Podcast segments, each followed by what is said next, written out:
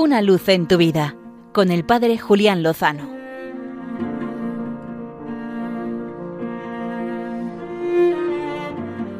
Muy buenas amigos de Radio María.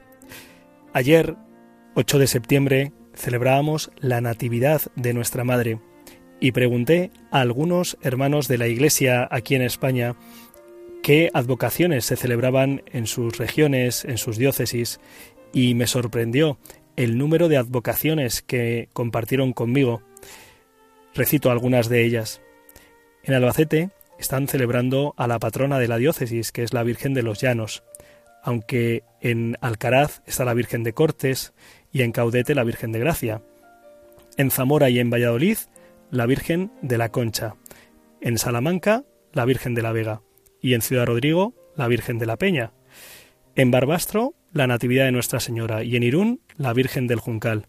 En Ávila celebran también a la patrona, la Virgen de la Soterraña. En La Rioja varios pueblos. En Torrecilla la Virgen de Tómalos, la Virgen del Burgo en Alfaro, también la Virgen de la Vega en Aro. En Málaga su gran patrona, la Virgen de la Victoria. En Cataluña la Virgen de Nuria, la de Merichel y Nuestra Señora de Queralt son las imágenes de la Madre de Dios encontradas.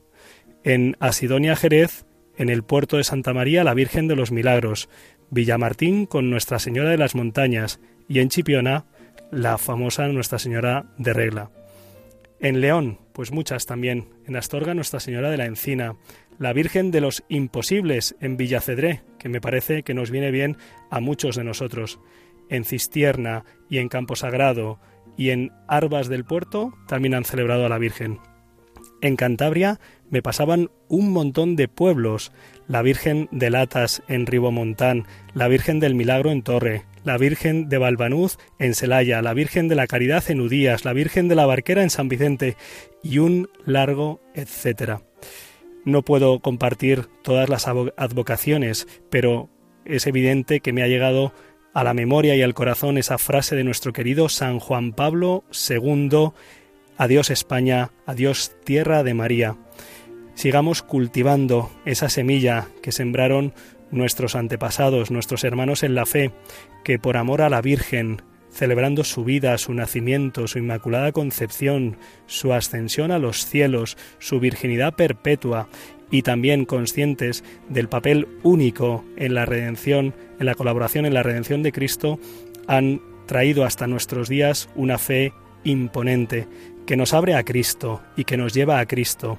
Ojalá estas celebraciones las vivamos con un auténtico espíritu de fe, con gratitud, también cuidando el legado que nos ha sido entregado y dejándoselo a las nuevas generaciones entonces estaremos seguros de que de la mano de la Virgen con el Señor, lo mejor está por llegar.